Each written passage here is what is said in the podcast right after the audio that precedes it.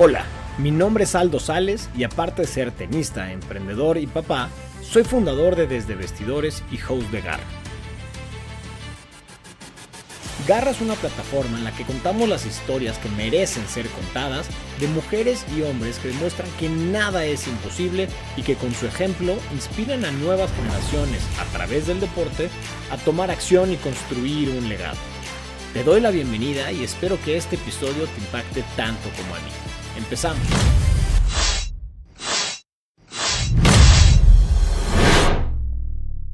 En esta ocasión tuve la oportunidad de platicar con una de las personas más creativas que conozco y que más sabe sobre marketing y entretenimiento.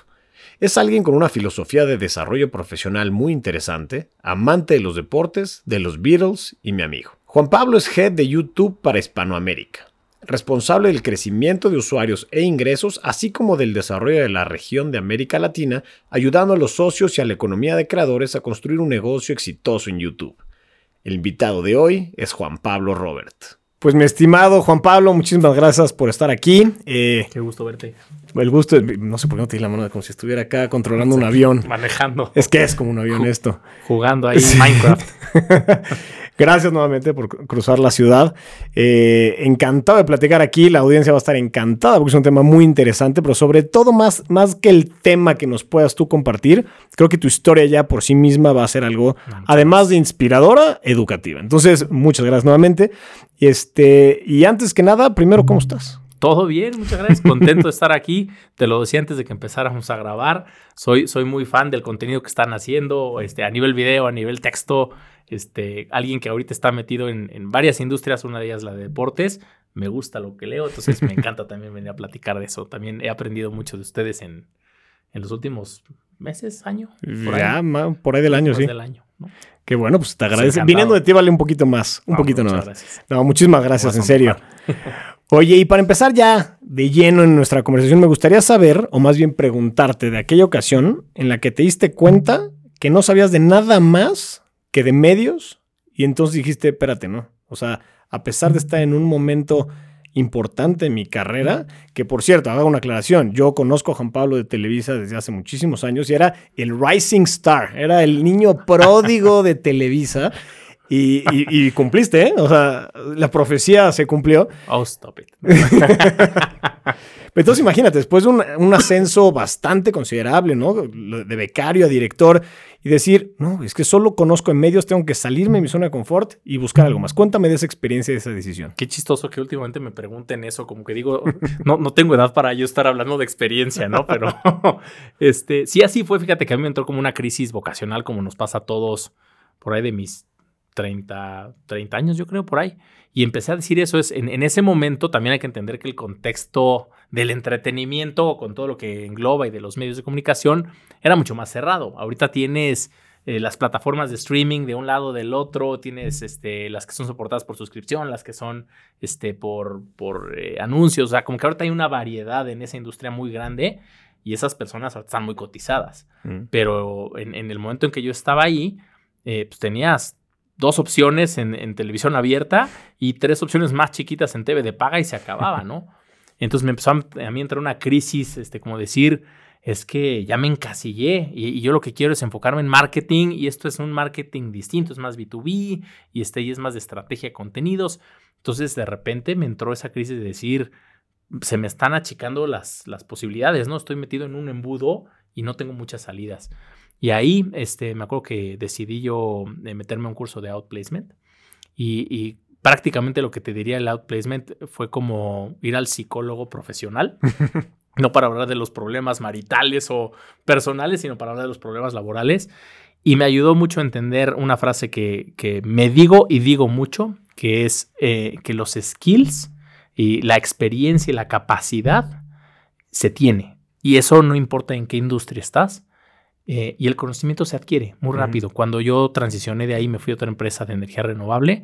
Eh, yo nada no, que ver. Nada que, nada que ver. Yo a los seis meses ya era el vocero, daba entrevistas. Obviamente no era el mega experto a profundidad, pero también me di cuenta que en ese momento, cuenta, para ser un vocero necesitaba conocer lo suficiente, pero que naturalmente por estar ahí metido seis meses de lleno, ocho, diez horas al día, sabía más que el entrevistador. Entonces, por supuesto que podía brindar información útil para para el periodista, para la audiencia, cosas así. Entonces, como que a mí eso fue lo que me pasó, que, que ahí descubrí ese hilo negro que todo el mundo de repente tenemos ese miedo de decir, tu capacidad te la llevas a donde vayas y el conocimiento, si tienes la capacidad, las ganas, la energía, lo puedes aprender relativamente rápido. el, acervo de información ahí está. Eh, los mismos procesos de la empresa te van a llevar a entenderlo, ¿no? Eh, una cosa es que tú lo sepas, otra que luego en las entrevistas también el entrevistador lo entienda. pero me dio mucha paz porque dije, no, no se te cierra el mundo. No, un poquito como por ahí fue. Y, entonces, ¿cómo se da este camino? A ver, llegas de ¿no? becario a director en Televisa, te sales a aprender a punto de fregadazos una nueva industria, un nuevo rol, un nuevo exposure, un nuevo todo. Y hoy en día eres una de las piezas fundamentales de YouTube en Hispanoamérica y que en mi opinión, como te decía fuera del aire, es probablemente el mejor barco en el que hay que estar cuando se trata de contenido en general, entretenimiento en general y para lo que vamos a hablar hoy sobre todo, de contenido, de, consumo de contenido deportivo. Entonces, ese se convierte en una doctorado, lo decías tú, ¿no? Eh, eh, el crecer tu perfil y tu persona y que te llevó entonces al puesto pequeñamente importante que tienes hoy. Sí, pues la verdad es que son, son una serie de sucesos afortunados también, de cierta manera, porque muchas cosas dependen de tu trabajo, obviamente, y lo que haces, pero otras también dependen de para dónde sopla el viento, ¿no? Y, y en su momento, cuenta, yo creo que para entrar a YouTube creo que importó mucho mi experiencia en Televisa. Yo en Televisa en algún momento estuve muy metido y me tocó desarrollar muchísimo el área de deportes, la parte comercial de deportes. Entonces eso te da currículum, e, efectivamente, y creo que llama la atención este, cuando llegué a entrevista a YouTube. Eh, pero el Seniority, ah, si bien era director en Televisa, donde tuve que tomar las decisiones más difíciles y, más retadoras de mi vida, fue cuando estuve en Enlight, en la parte de energía renovable, ¿no? Entonces, eh, esa combinación creo que, creo que sembraron el terreno para que yo tuviera una oportunidad de estar en una empresa que además, si algo me pasa a mí, fue de las decisiones que tomé en, en algún momento de a dónde mover mi carrera, es me gusta trabajar en algo que a mí me apasione. Si bien te, creo que tengo la capacidad de, apasionarme por algo nuevo que si me lo pones enfrente me va a gustar, este, siempre es lindo llegar a un lugar que te apasiona. Y yo, pues yo desde hace mucho tiempo en las noches, este, incluso antes de que estuviera toda esta explosión de tantos servicios de streaming, yo llegaba en la noche a ver YouTube y te estaba suscrito a mis canales favoritos y entonces era poderme a ver el feed de qué videos nuevos hay, de lo que quiero ver, ¿no? Entonces este, tengo por ahí mi canal de YouTube personal que no recomiendo que nadie lo vea, pero de videos personales. Pero pues yo subía mis videos, sabía usar el Analytics. O sea, de cierta manera, como usuario, era consumidor y creador. Lo quiero poner entre comillas porque cero creador, o sea, nadie me ve. Pero sabía, ¿no? Y de repente, cuando dicen, ahora ven y está de este lado, dices, uy, qué lindo, ¿no? Como que se, alinearon las estrellas para que, para que entrara una empresa que culturalmente me gusta, este, que el producto me gusta este, y que como consumidor lo consumo. Entonces, eso, la verdad, sí, en eso me siento muy afortunado. Sin lugar a dudas. Y, no, yo sí he visto tu contenido, creo que eres de las personas más creativas que conozco. no porque estés aquí, pero de verdad. Así que vean, el, vean su canal de YouTube. Oye, y hablando de YouTube ahora, eh, ya hablábamos en Desde Vestidores antes sobre la evolución del consumo deportivo, ¿no? Cómo ha cambiado y cómo ya no se ve el fútbol, por ejemplo, o cualquier deporte para, para ese caso, como antes, donde te sientas en la sala de tu casa todos juntos, porque probablemente no había una televisión, y eh, chútate hora y media de fútbol con los comentarios de un par de personas o tres que están ahí y se acabó y listo. Hoy en día es abismalmente distinto, y yo creo que YouTube es quien está generando en gran medida, no solo, pero en gran medida esta evolución. ¿Están creando nuevos fans?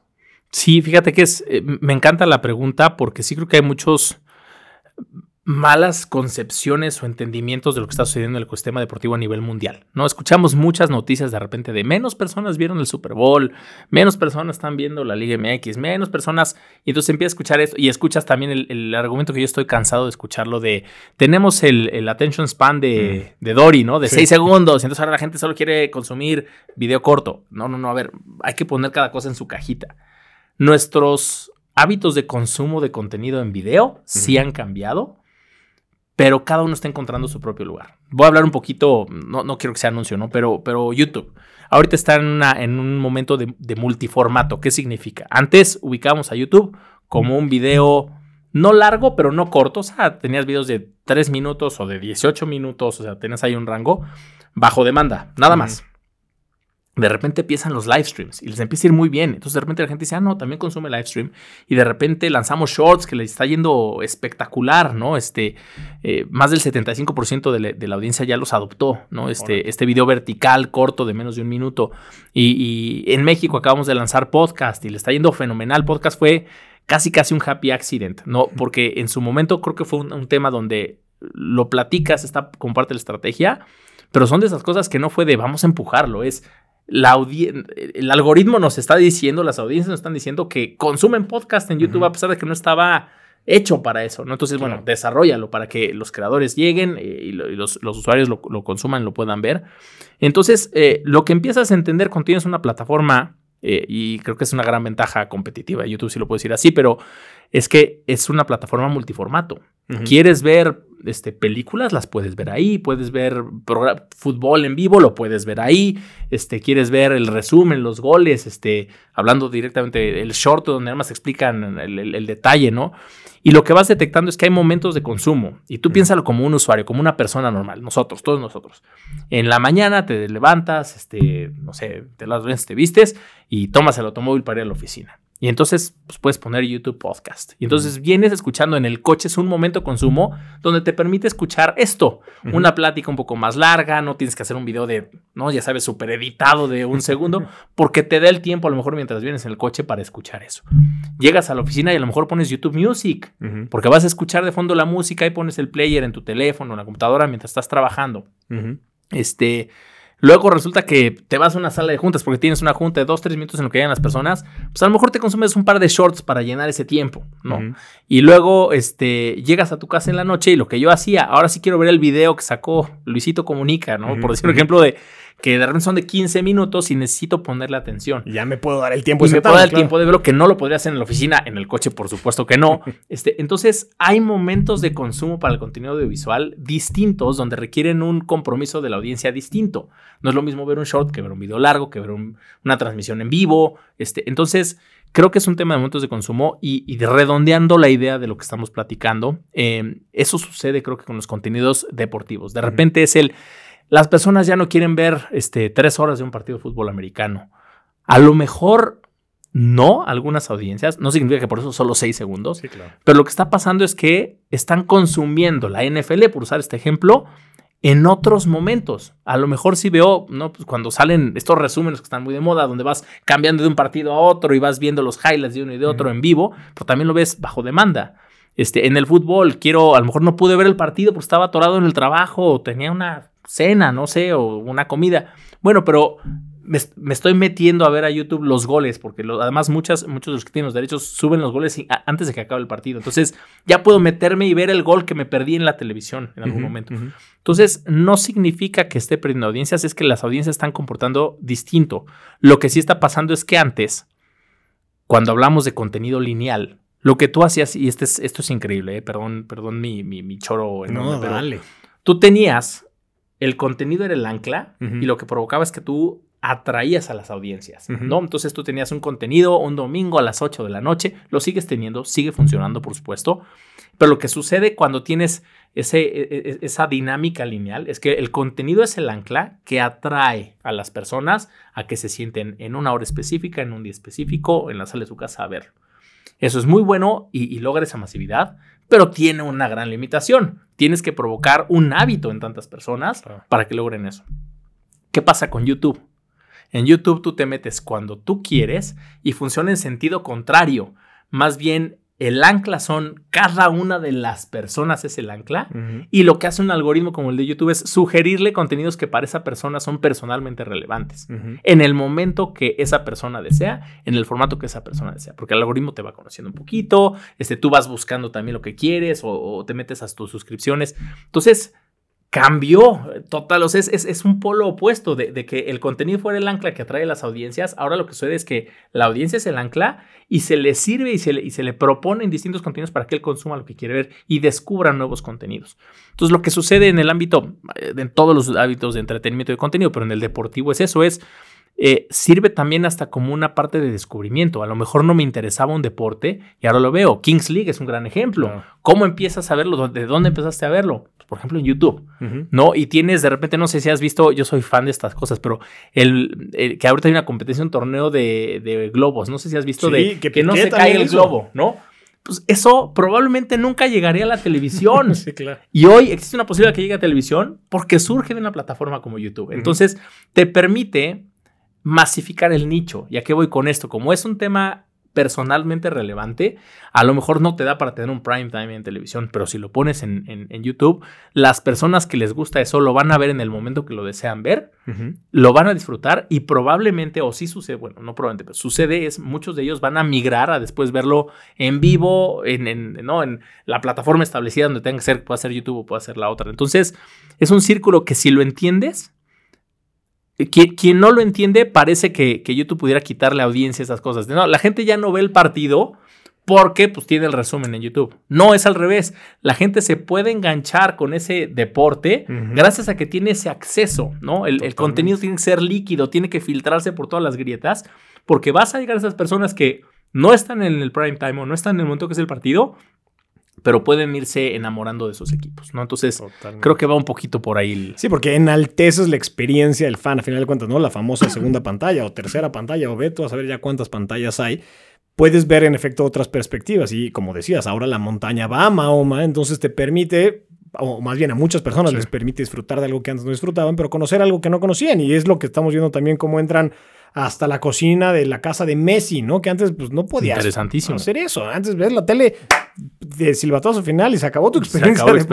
y hoy puedes conocerlos. Y, y, eso que dices es interesantísimo, porque algo que, hemos estudiado mucho en, YouTube es el arco de fans, así le vamos. Es un arco porque tú empiezas, ¿no? Desde, desde una parte con el fan de Hueso Colorado que tiene aquí tatuado el escudo de los Pumas, este, y va a los partidos y no se pierde ni la entrevista, se sabe las alineaciones, apuesta. O sea, tienes este fan loco.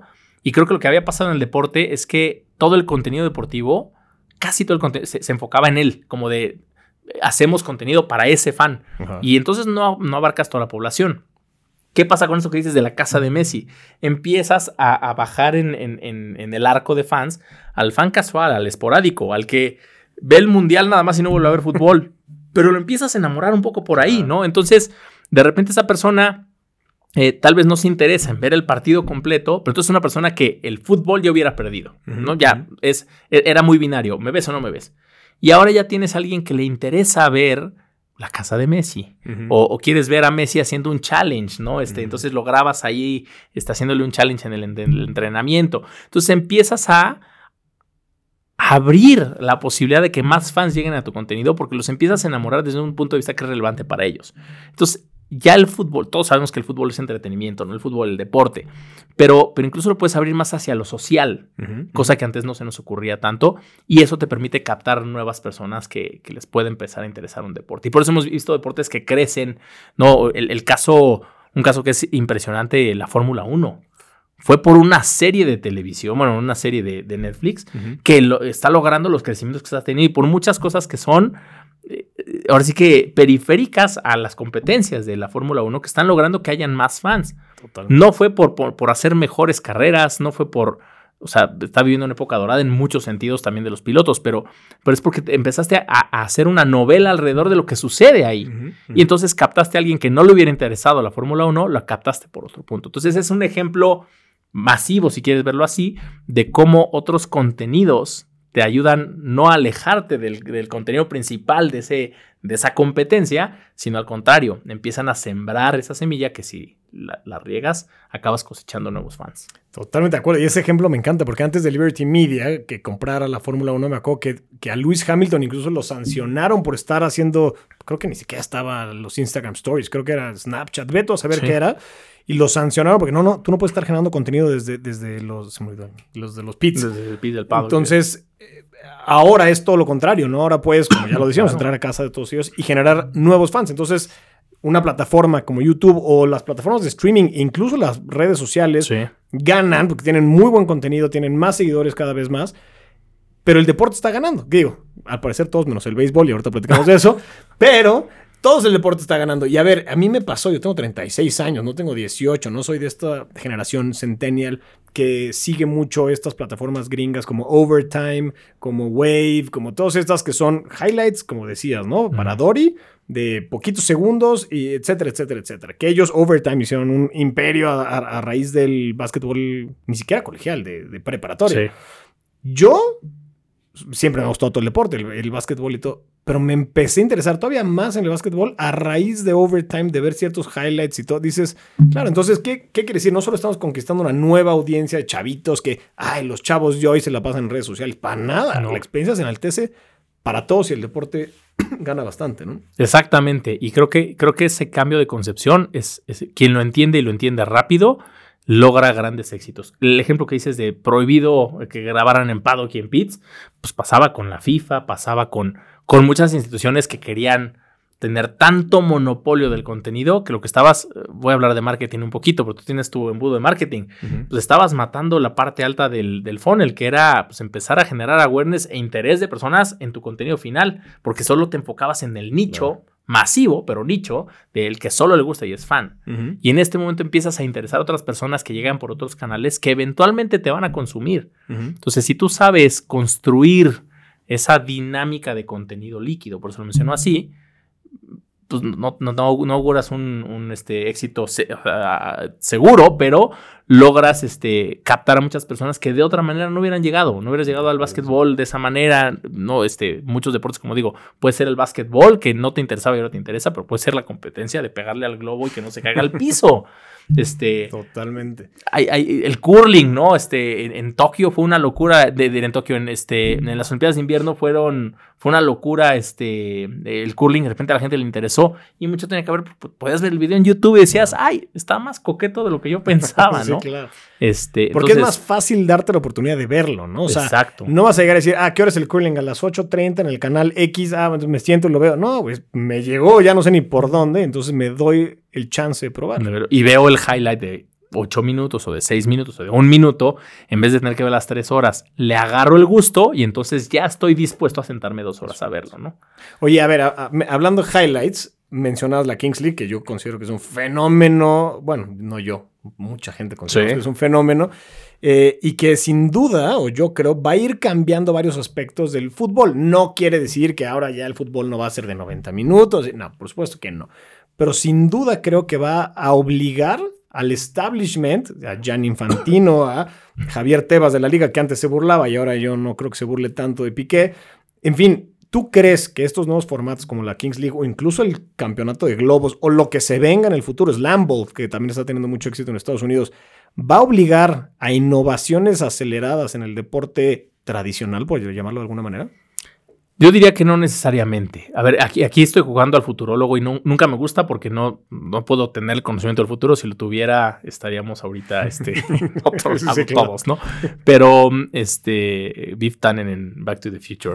Este, siempre pienso en él. no, si tuviera el almanaque. Eh, no necesariamente porque hay más cosas en juego. A ver, puristamente sí. Este, si ves que algo te está haciendo mella y te está generando competencia y ves que está jalando audiencias que tú no estás jalando, la respuesta natural de nuestra mente es decir, voltea a ver qué están haciendo y, replícalo o modifícate, ¿no? Este, o tú, o tú, entonces, eh, pero lo que hemos visto que sucede también, el que no conoce la historia está, ¿no? Este, condenado, a, condenado repetirla. a repetirla, es que, pues muchas veces tampoco cambia tan rápido. ¿Cuánto tiempo le costó al fútbol, y no creo que lo haya hecho bien, meter el bar? ¿No? Cuando en otros deportes ha sido lo mejor que le ha pasado al deporte, ¿no? Yo soy muy fan, en el tenis, que me encanta, que sé que nos gusta, pero en el tenis lo mejor que le pudo pasar era el, tema de, Legal View, este, porque te permitía que ya no hubiera una decisión de, un juez de línea, que pudiera estar amañado o no, o sea, no, estoy diciendo pero por un error humano, ver una pelota a 200 kilómetros por hora, si este, pisó la línea o no, mordió la línea o no, pues es dificilísimo. Ya tienes un sistema que lo hace mejor que un ojo humano esa tecnología es bienvenida. Entonces uso el ejemplo de la tecnología para que no necesariamente, y algo que por ejemplo aprendí muchas veces con, con el ecosistema de YouTube es un contenido que ya está muy establecido. Y voy a hablar de YouTube nada más. Un, creador tiene un contenido muy específico. Cuando intenta pivotear, hacer cosas distintas, a veces quien más lo detiene es la misma audiencia. Es impresionante, ¿no? Tú tienes a alguien muchas veces es más fácil pivotear, hacer cosas nuevas para alguien pequeño, en, tamaño del canal, en, visualizaciones, que para alguien establecido. En la misma audiencia a veces regresa a lo conocido y no le gusta el cambio. Entonces, no creo que sea tan fácil de como vemos que la Kings League le está metiendo y sacas tu wild card y entonces eh, a empezar el partido y empiezas con un gol y este, este, casi casi es como un juego de serpientes y escaleras en algún momento. No necesariamente por eso tiene que replicar al, fútbol, ¿no? Usando este ejemplo creo que hay cosas que te... Lo, positivo es que les va a ayudar de entrada, creo que un paso importante es que el fútbol se cuestione lo que está bien y lo que está mal. A mí me gusta, por ejemplo, el intento, no sé si, pero que se está haciendo de evitar tanto tiempo muerto. Y entonces es, antes recuperabas en el tiempo de compensación dos minutos casi como por fact, ¿no? No importa si ahorita pues, hay partidos en México, en Francia, donde pues, te agrego 15 minutos, lo vimos en el Mundial. ¿Por qué? Porque si perdiste 15 minutos te los va a devolver para que dejes de perder tiempo. Entonces... Pero son modificaciones, creo que en algo tan establecido que ojalá fueran más rápidas, pero creo que son paulatinas y no necesariamente creo que va a llegar un ente externo a modificarlo. Lo que llega es a que te lo cuestiones. Ya de ahí a que una institución tome la decisión de hacer un cambio o no, tiene que ver yo creo que más con temas políticos, sociales, de audiencia, no necesariamente porque tengas ahí alguien que te está haciendo ruido. Totalmente, sí. Me gustaría que, que, que generara esa disrupción, pero las disrupciones muchas veces a un establishment, este, no, es tan fácil llegar y, tendría, tendría que ser un fenómeno así de, de verdad, nos está dejando de ver el 60% de las personas porque ahora ver estos partidos, entonces sí te lo cuestionas, ¿no? No está ahí todavía. Claro, tota-, totalmente de acuerdo, totalmente de acuerdo. Lo que sí va a cambiar es el deporte eh, en cuanto a espectáculo, ¿no? Más, eh, pues sí, más espectáculo, en, eh, mayor componente espectáculo, digamos, que el deporte, pero bueno, eso es otro boleto. Ahora, hablando establishment, eh, tú, te metes a ver el mercado de Estados Unidos, ¿no? Y hay, ya lo platicamos, muchísimos jugadores, Overtime, Wave, Barstool, eh, etcétera, miles, que le han hecho muy bien. O sea, Barstool se acaba de vender en no sé cuánto dinero, ya no, no, tengo idea cuántos millones. Vaya, son muy exitosas y generan una audiencia muy, muy relevante. En México o en Latinoamérica, y dime si aquí estoy diciendo algo incorrecto, todavía no se da un fenómeno así, al menos tan ampliado como en Estados Unidos, ¿no? Y, tú te metes a ver el top 10 de los podcasts deportivos o de los canales de YouTube deportivos y muchos, aunque hay grandes casos de, de gente que empezó de cero y pum, ya es un referente, muchos son Toño Valdés, Quique Garay, Enrique Burak, etcétera, etcétera, porque yo supongo se llevan a su audiencia. Pero entonces ahí hay algo que no me hace sentido, porque pues el establishment, digamos, de los señores, ni tan señores, porque a mí me encanta como narra Toño Valdés, dice, yo quiero escuchar, escuchar a Toño narrando un, partido o, analizando un partido. Entonces voy y lo sigo ahora a YouTube o a Spotify, a ver, a ver a dónde, ¿no? ¿Por qué se está dando ese fenómeno aquí en México y en Estados Unidos es al revés? Es un fenómeno complejo, no, no, no creo que sea tan, tan blanco y negro en ese sentido, eh, porque sí, quieres ver a Toño de Valdés, pero estás viendo a Toño de Valdés en otra faceta de entrevistador, cosa que nunca habías visto, ¿no? Entonces, tal vez no es tan el establishment como lo mencionas, este, es, él teniendo un espacio que antes jamás no podía tener, antes no se le permitía, ¿no? Y ahora ya tiene su propio espacio, como sus redes sociales, ¿no? Su canal de YouTube. Entonces, primero creo que esa es una gran diferencia. Segundo, la verdad es que yo creo que eh, Estados Unidos en específico, si te comparas contra ese mercado, es un mercado muy distinto en muchas cosas. Incluso desde cómo se manejan los derechos. En México, los equipos le venden los derechos a las televisoras y quien se encarga de todo eso son las televisoras. Y tienes ligas como, como la NFL en Estados Unidos, que no, quien maneja los derechos y todo es la NFL como un paquete y este, se maneja de una manera distinta. Entonces, eso afecta mucho las dinámicas de entrada del deporte y de cómo se promueve a que suceda. Segundo punto, sí, yo creo que en Estados Unidos están, están locos en el buen sentido por el deporte, ¿no? Este, aquí no te imaginas, porque tampoco está la infraestructura, pero aunque estuviera, no, no tenemos una cultura tan deportiva. ¿No? En, en, Hispanoamérica, en especial hablando de México, eh, pero de repente pues no tienes una persona que se puede interesar en ver un deporte, o sea, creo, creo que sucede mucho y se menciona en muchos lados que somos como fans de ocasión, justamente somos en el espectro de fans este fan casual.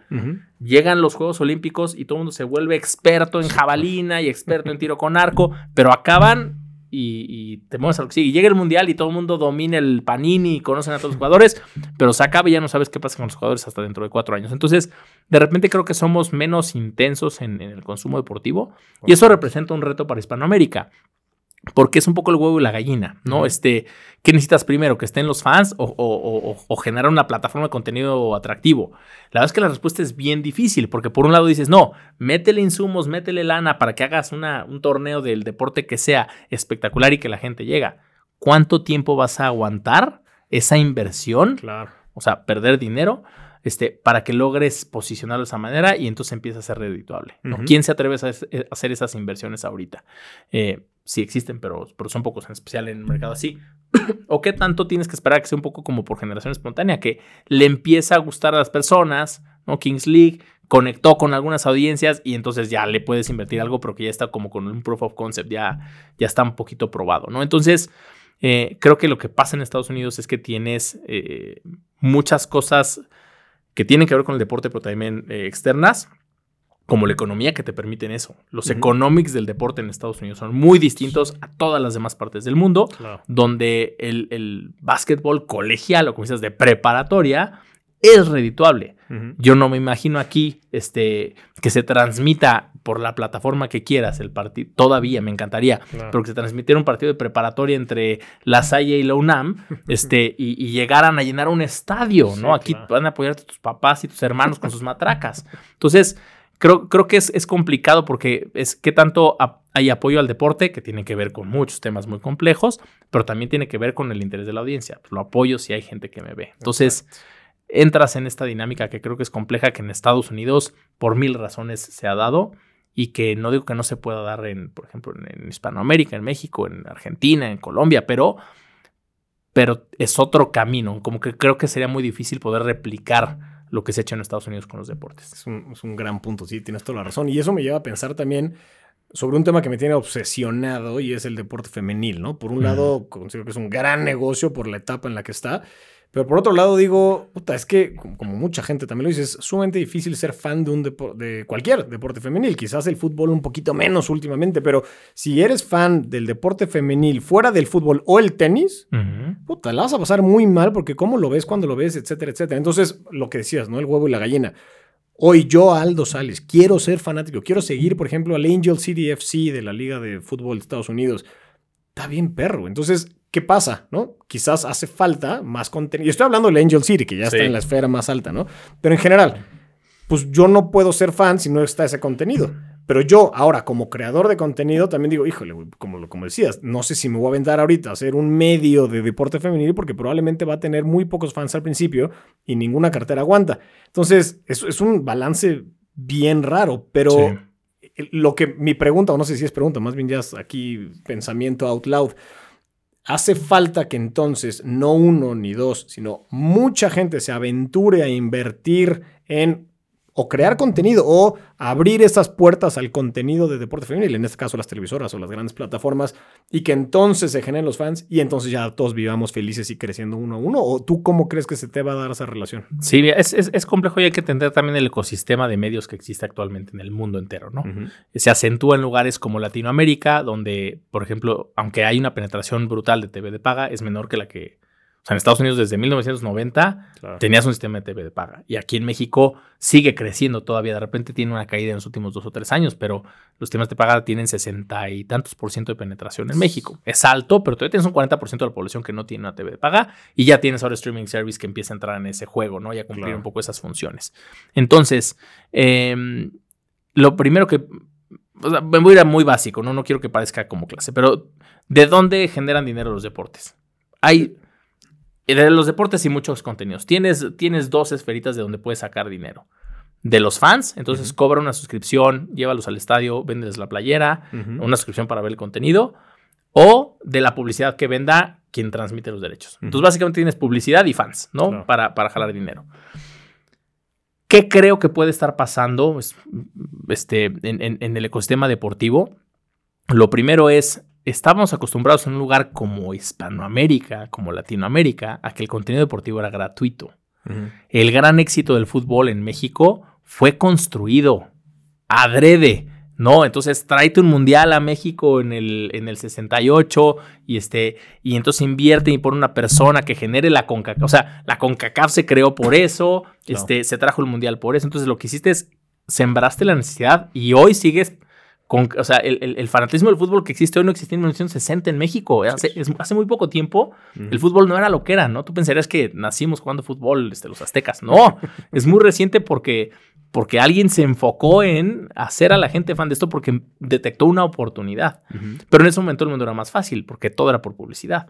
Ahorita tienes este, esta disyuntiva y está bien difícil. No creo que una respuesta correcta es, ya adquirí los derechos de un contenido. ¿no? Puedo ser Casemiro en Brasil, que tiene su canal KCTV, que pasó 22 partidos del Mundial en, YouTube Brasil gratis. O sea, ya un creador tuvo la oportunidad de comprar derechos digitales y pasar 22 partidos del Mundial en YouTube en Brasil y fue una locura, ¿no?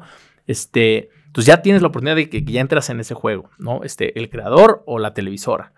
Pero entonces viene la segunda pregunta, ya adquirí los derechos, ahora cómo recupero esa inversión, que además es muy cara. Entonces, o la traigo por eh, publicidad o la traigo por suscripción del, usuario, o por las dos. La ventaja de la publicidad, mucha gente de repente se queja de la publicidad. No, ah, es que otra vez otro anuncio. Bueno, entonces paga por verlo. Ah, no, pues no me alcanza. entonces, beneficencia esto. Pues todos tenemos que estirar un poco, desde el usuario, las marcas, este, los contenidos. Pero el tema de suscripción, si bien fue, fue una ventana que se empezó a explorar mucho en los noventas, ¿no? El, ay, existe el pago por evento, ahora en vez de pasarte todos los partidos de fútbol en TV abierta, hay unos que van por TV de paga y otros que van por una todavía más restringida satelital, este, que empezó a provocar que hubiera un ingreso importante por suscripción. Entonces empiezo a tener dinero por suscripción, pero eso siempre tiene un lado oscuro en la moneda y eso es que te permite menos acceso. ¿Cómo? Porque al ser suscripción tú tienes un paywall, tienes una, una puerta que dice solo lo puedes ver si pagas. Ah, Entonces me quitas mi oportunidad de, descubrirlo, de masificarlo y lo voy volviendo de nicho. ¿no? Un, un, caso que pasa es la Champions, es muy grande y todo, pero ahorita si ves de repente algunos partidos en televisión abierta, se va restringiendo. Y el mismo fútbol mexicano, hablando que estamos aquí, se va restringiendo porque antes podías ver todos los partidos en televisión abierta. Tú tenías una antena de conejo y lo veías. Ahorita no. Claro. Ahorita si quieres seguir a tu equipo, además es cuando juegas de visita, pues ahora tienes que tener este tu DN este, y tienes que tener VIX, o sea, entonces tienes que tener el canal de tu DN, tienes que tener VIX, tienes que tener Fox Sports, tienes que tener ESPN, y antes tenías Televisa y TV Azteca, ¿no? Y era abierto, ¿no? Y ahorita, y sí tienes Televisa y tienes eh, TV Azteca, obviamente, en, ese, en, esa ecuación. Entonces, por un lado, quieres que tu audiencia crezca, pero por el otro lado necesitas traer los pesos y los centavos. Entonces, si lo pones bajo una, una puerta de suscripción de paga, pues no vas a permitir que lleguen las masas que llegan en una televisión abierta. Entonces, creo que esa es, ese es la, la, complejidad de lo que hay detrás. Es, bueno, ¿cómo hago para que suceda? Kings League se me hace un ejemplo otra vez, perdón que regreso, pero yo creo que parte medular de su éxito que fue que dijeron, el negocio no va a estar en vender los derechos de transmisión. Eso se los vamos a dar a los creadores que son dueños de los equipos y que lo pongan en sus canales que ya tienen un alcance brutal en YouTube y que la gente lo pueda ver gratis. Entonces, ¿qué pasó? Que de repente la gallina de los huevos de oro, que era la venta de los derechos, estás viendo un modelo de negocio que sí está siendo disruptivo y que ahí sí, en eso podemos discutir. Yo creo que sí pudiera cambiar mucho y está cambiando ya. el, hecho de que FIFA le haya vendido los derechos a, Casemiro en Brasil es un claro ejemplo de esto, ¿no? En vez de a Globo, este, te da a entender el, ya está cambiando ese ecosistema de los derechos donde sí te importa y, y sí sigue siendo la gallina de los huevos de oro la venta de los derechos, pero hay muchas cosas alrededor de eso que no son los derechos. Claro y que te pueden generar el negocio. Y un poquito que creo que sí, YouTube lo que ha logrado, eh, junto con los que YouTube no es un medio de comunicación per se, o sea, YouTube es una plataforma tecnológica y quien decide subir los highlights son los dueños de los derechos. Tú ves a, a, Televisión Univisión subiendo los este, derechos, a TV Azteca, a este, Imagen, a Fox Sports, a ESPN, ese, todos los que tienen derechos deportivos, ellos por una decisión de audiencia y comercial, porque ganan dinero de eso, suben los highlights a, YouTube. No es que YouTube compró los derechos, ¿no? Este, pero lo que como plataforma tecnológica logra YouTube es esa democratización de esos espacios y de ese contenido y de cierta manera redemocratizar el deporte, ¿no? Porque no hay un paywall como tal para poderlo ver. Entonces, eh, ese es el juego que yo creo que se tiene que jugar, ese es el éxito de la Kings League que, hemos platicado mucho el día de hoy, es eh, si quieres construirlo, pues no te vayas, desde mi punto de vista, no te vayas por la venta de derechos, vete porque es, encuentra las plataformas que permitan redemocratizar o democratizar por primera vez esa competencia Y ya después te podrás dar el lujo de ver si le pones un tema de suscripción o de vendérselo a, X o Y televisora, ¿no? Pero el hecho de que entiendas esa, esa diferencia y esa, esa problemática de decir, bueno, es que si no le pongo una, un, un pago por suscripción, no voy a recuperar los derechos, le voy a perder, no es negocio. Esto es una encrucijada bastante compleja. Y entonces, ¿tú cómo verías una aplicación directa a la creación de una audiencia mayor en el deporte femenino? Tienes razón, por ahí empecé la pregunta y me, desvié, pero, pero la teoría es la misma. Este, lo que sucede es con, con los deportes y competencias femeninos, es, están en esa misma disyuntiva. Por un lado, quieres que sea un negocio rentable ese deporte, pero por el otro tienes que tomar la decisión de dónde vas a, a obtener ese dinero. De suscripción, está complicado democratizarlo este, o teniendo una plataforma que te da eh, esa audiencia y, lo empieces a conectar. Me gusta, y, creo que, eso creo que lo aprendí de ti, de hecho, pero eh, me gusta el, bueno, alguien tiene que romper el ciclo vicioso, entonces hay que poner el dinero primero. Yo sé que es difícil, pero pues el dinero está. Entonces tienes el US Open, que ya tiene el premio igualitario hombres y mujeres. Es un gran primer paso. Oye, ¿eso es reditable? Tal vez no, tal vez sí. A lo mejor le va a mejorar las audiencias, no, no, lo sé, ¿no? Y es el, el tenis donde donde sí hay más todavía audiencias en, mujeres que en otros deportes. Pero si tú empiezas a hacer eso, vas a empezar a, inyectarle dinero a que empiece a generar este atractivo, ¿no? Eh, en un caso personal, y me atrevo a decirlo, yo veo el tenis de hombres, de mujeres, pero me ha gustado más el de mujeres porque ahora he visto la, serie de Breakpoint, ¿no? Entonces he conectado con, este, con, tenistas mujeres, con Ons que, que, antes no hubiera conectado como con un Roger Federer. Entonces, es justamente eso es el primer paso, ¿quién lo tiene que dar? ¿Son las deportistas, las, las mujeres? No. O sea, yo sí no creo, ellas ya están ahí, están hambrientas, tienen para demostrar, tienen unas capacidades brutales. Este, pues le toca a la industria empezar a darles ese lugar, porque además por donde van a crecer, hace rato hablábamos, ¿no? Como el, gran paso que em, empezaron a dar hace unos años los dueños de los derechos y los, este, no, las asociaciones de, de los deportes y las federaciones es, ya entendimos que si bien la transmisión en vivo es el, ¿no? el estandarte, hay contenido periférico que también nos va a generar negocio directo e indirectamente, la venta de playeras, la ida al estadio, este, los patrocinios, los clips, los highlights, todo esto. Ya empezaron a entender esto, que decíamos, ya puedo grabar en vestidor siendo un jugador que antes lo tenía prohibido. Ya sabemos que eso ayuda a, tu industria y a tu deporte a crecer. Bueno, ¿cuál es el siguiente paso exactamente? Es bueno, si se te están acabando los partidos de, ¿no? femenil, este, masculinos, pues, pon, femeninos y a lo mejor por ahí empiezas a crecer nuevos nichos, porque vas, a lo mejor puedes atraer más mujeres también como audiencia. entonces, entonces es, es, una inversión que se tiene que hacer, tienes que creer en ese producto para, para meterle, para que también tome. Y ya si me pongo radical en una idea que yo siempre he pensado es, hay ciertas competencias donde la diferencia física que sí existe entre un hombre y una mujer es irrelevante. Y entonces es, y sin embargo seguimos teniendo deporte masculino y femenino, ¿no? Entonces me voy a ir, tiro con arco.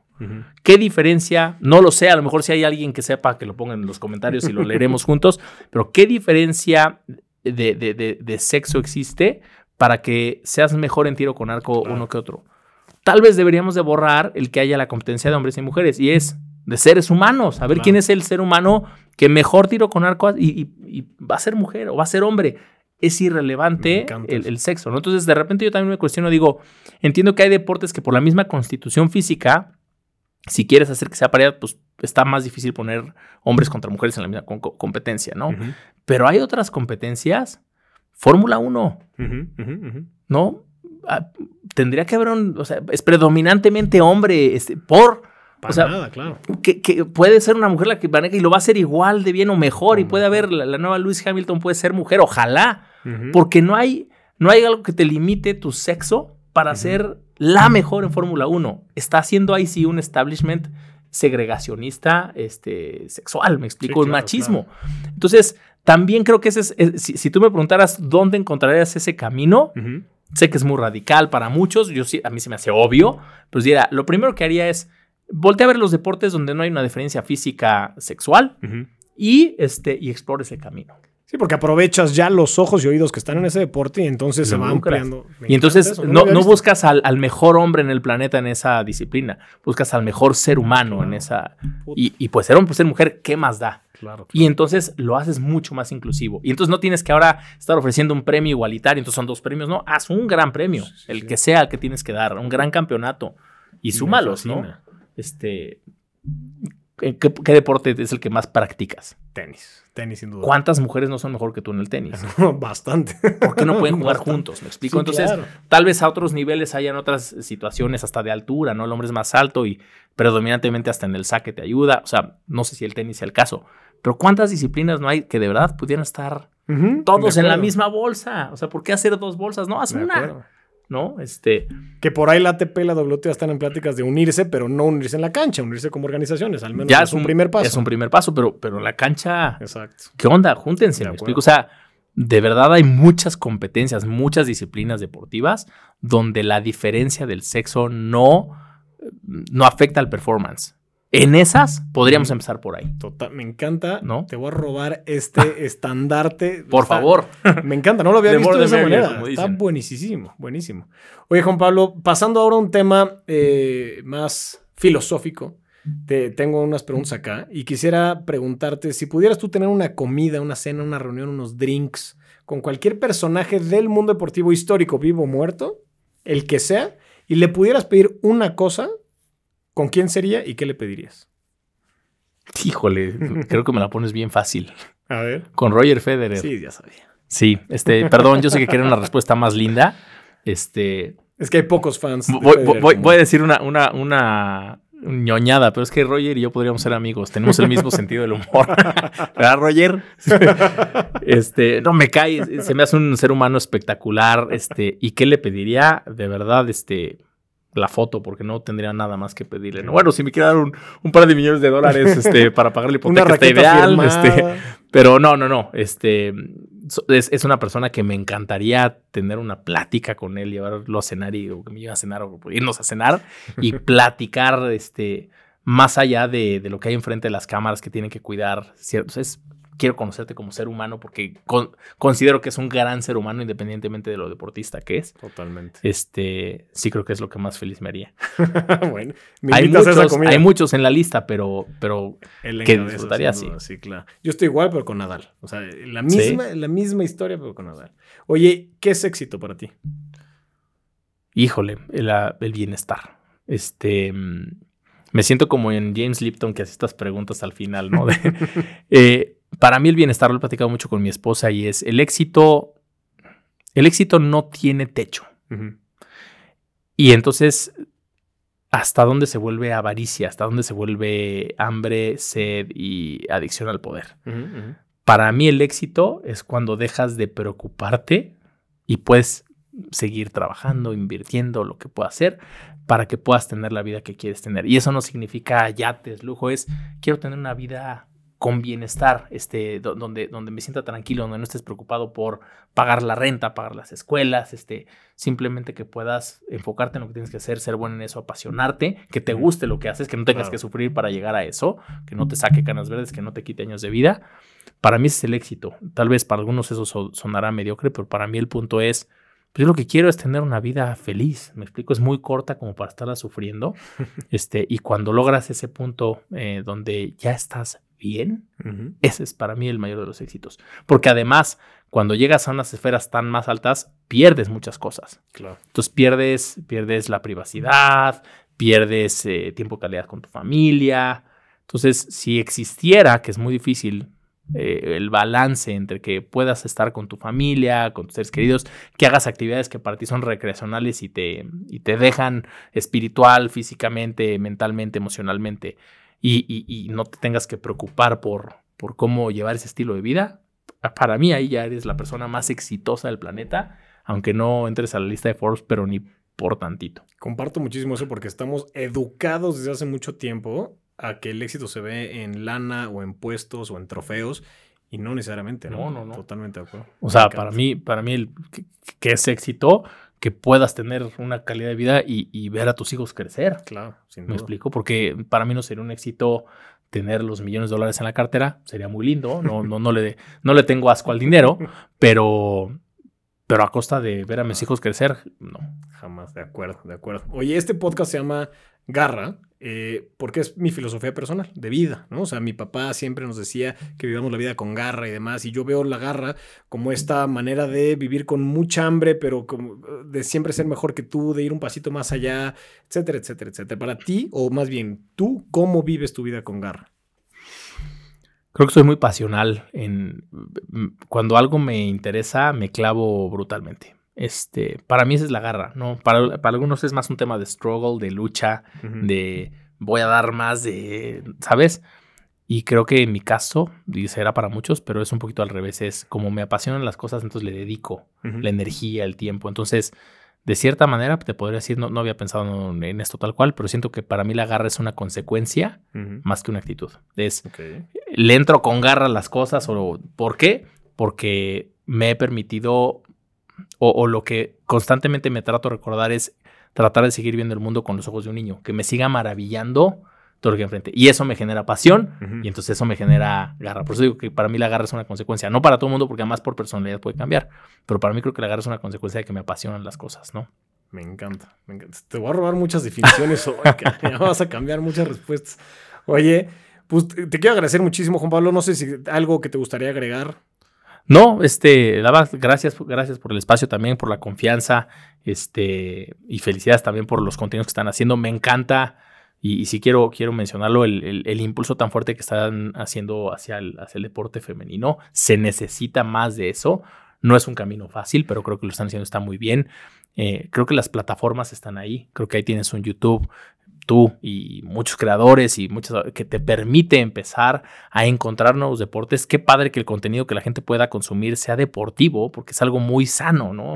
por, definición, eso te lleva también a la acción, te lleva a que tú empieces a, a, practicar ese deporte. Entonces, entre más se pueda hacer y entre más podamos reducir ese gap y borrar esa línea que todavía algunos creen que el deporte es exclusivo de los hombres, que es una tontería pensar, eh, pues contenidos así creo que lo pueden ayudar. Entonces, al contrario, agradecerte por el espacio, este, de, agregar mi, granito de arena al respecto y este, y pues nada más. Granote, ¿dónde te puede seguir la gente? Eh, no soy muy, bueno, sí, sí tengo mis redes sociales, pero la verdad, curiosamente, me da hasta como pena a veces decirlo, ¿no? Pero donde, donde más gente me lee es en LinkedIn. eres este, bueno, eres bueno. El Facebook de los señores, ¿no? Lo decían en, en un podcast que me invitaron. Este, porque en otras redes, por ahí tengo Twitter también, Juan P. Robert, este, lo uso ya poco, este, pero ahí de repente pongo algunas cosas. LinkedIn es donde más, de este tipo de cosas es donde más pongo, porque las demás redes sociales las uso mucho más a título personal. Si te metes a mi Instagram es aburridísimo porque solo subo fotos bonitas, o sea, no, no subo contenidos, no subo nada, son fotos que tomo y que me gustan, este, de paisajes, de animales. Entonces, no, la verdad es que si, hay, que establecer algún lazo de comunicación, sería por LinkedIn. Y síganos, se van a, ver enriquecidos, lo digo por experiencia propia. Muchísimas gracias nuevamente, Juan Gracias a ti, Aldo. Y gracias a todos. Esta fue una historia más de Garra, una producción de Desde Vestidores. Síguenos en Instagram y TikTok como arroba desde vestidores y no olvides suscribirte al canal de YouTube para recibir todo el contenido sobre el backstage del deporte mundial que publicamos cada semana. Muchas gracias y nos vemos en el próximo episodio.